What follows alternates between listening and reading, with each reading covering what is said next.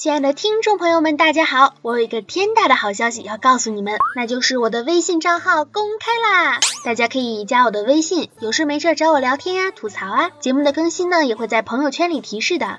万一哪天我心情好了，还能发发自拍啥的。这种情况只是万一啊，千万不能用来威胁我。现在呢，我们也已经在那个微信号里面悄悄的开了一个。这个节目的交流群啊，反正可以每天给你们讲讲故事啊，看看大山，大家开心就好。以上不正规、不正经、纯真实的报道来自全宇宙最帅气、最可爱的螃蟹美少女兔小慧。哦，对了，微信号呢是兔小慧全拼二零一五，T 是大写的，在简介啊还有什么里面大家找吧，我已经写出来了，记得加我好友啊。我想了很久，这期应该出什么？很多人说我做逗逼段子类型的没有优势，是啊，这一点我承认。怪只怪老天给了我萌萌哒声音，但是也给了我一个二货的性格。经过我苦苦的思索啊，前思后想，翻天覆地，思想的小火苗在我头脑里激烈的进行碰撞、挤压、混合大作战。最后我想到了一个巧妙化解尴尬的方法。那就是我不做逗逼，但是我可以讲讲我逗逼的朋友啊，对不对？是不是非常的有才华？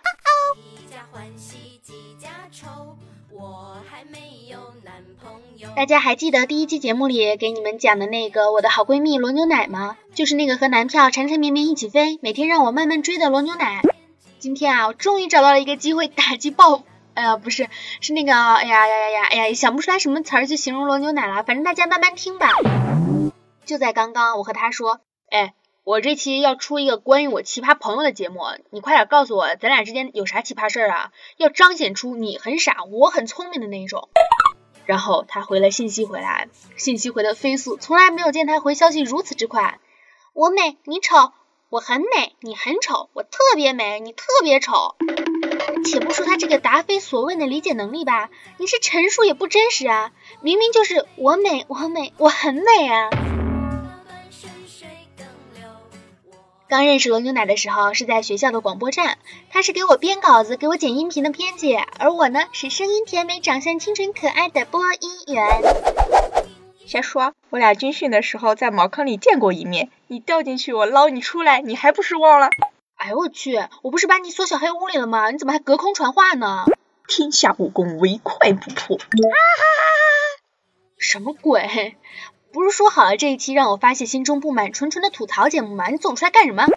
大家无视吧。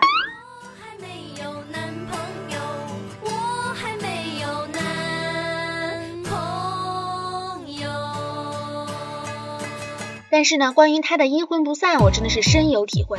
每天早上一打开微博，总是能收到十几个艾特。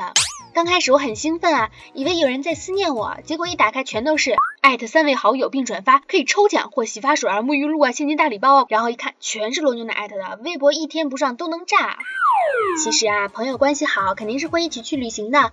最近一次去广州的经历，大家都已经知道我那个悲惨、心酸、不忍直视、不堪回首、历历在目的遭遇了。今天呢，就给大家伙讲一讲我们上回去杭州的奇葩旅行。非常认真的说，你们要是听了这个不笑，我我我只能自认倒霉。真的，我原本以为我是去杭州玩的，可以拍美美哒照片，吃好多好吃的，看尽江南的风景。直到我跟罗牛奶走了二十公里，看到了雷峰塔的塔尖儿，一边走他一边说快到了。终于到了雷峰塔之后，买了票，突然又觉得不想去看了，于是我们两个又在景区里面做了回黄牛，转手又把票卖出去了。要知道买票卖票这种事儿，我俩简直是轻车熟路，干了不知道多少回。之后呢，我们又坐了四个四个小时的车，就为了吃一碗难吃的凉皮儿，莫名其妙的还丢了帽子。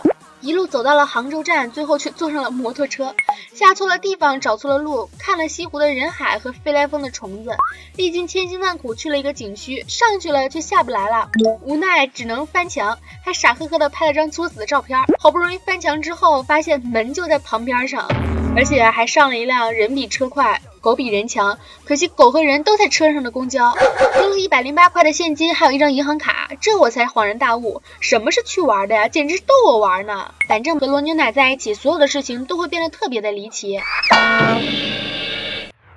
看着我的脸，你怎么会突然害羞？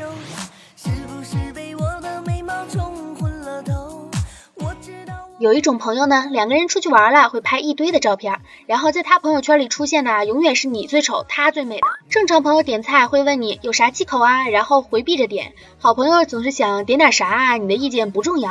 而有一种朋友会专门挑你忌口的点，哈哈哈，你不吃我刚好多吃点儿，比如什么全虾宴啊什么的。还有一种朋友呢，是出门逛街怂恿你各种买买买，自己看看就得了，然后笑你咋买了这么多？而这些加起来也都敌不过一个罗牛奶。他的令人发指、死皮赖脸、自恋成狂以及心机婊的程度，说上一千零一夜也说不完。而且要知道，最奇葩的是，奇葩是会传染的。认识他之前呢，我也是一个和声音一样清纯甜美的小姑娘。但是认识他之后呢，我就彻头彻尾的变成了一个更加甜美可爱的大美女了。毕竟不要脸也是和他学的。如果你们身边也有这样的朋友，那就好好珍惜吧。毕竟在这个世界上，能够容忍他们的也就只有你了。友情呢是一种可以让你全身心放松的奇妙的东西，你可以放下身上所有的武装，不用在意任何人的眼光，就像朋友身边安安静静的当一个欢乐的小二逼，不用在意说话是否太大声，笑声是否太豪放，穿着会不会太邋遢，素颜会不会太憔悴。你需要在意的是怎样拍自拍比他美，换一种说法呢，就是怎样避免让他拥有你更多的黑历史。反正这一点我是不怎么担心，毕竟我们掌控了双方的黑历史，相互制约，相互平衡，谁也不敢先动手。纯粹的友情和爱情一样，不掺杂任何的杂质，互黑呢也是单纯的开心。如果你身边有这样的朋友，可以告诉我，和我分享一下你们的奇葩经历，还有奇葩的朋友。最后呢，本期节目用罗牛奶的三句经典口头禅结束吧。第一个是我见过最大的场面，就是每天照镜子的时候，看到我自己那张倾国倾城的美貌。给你好吃的，那你为啥不吃？废话，真好吃能给你啊！瞬间满满的心塞，啥也不说了。希望听到这期节目的朋友们可以同情我、心疼我、可怜我，给我点点赞、评论一下、分享一下。别忘了可以加我微信兔小慧全拼二零一五 T 大写，么么哒，爱大家。哦。不是说好了三句经典口头禅吗？第三句我忘了，想不起来了，然后稿子又没改，就这样吧，拜拜。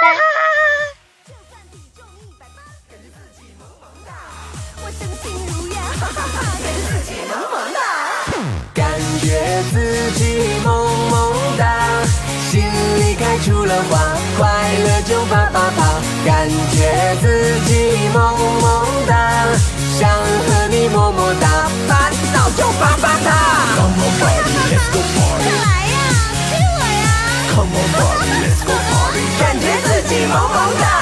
Let's go party one one one，感觉自己萌萌哒，感觉自己萌萌哒。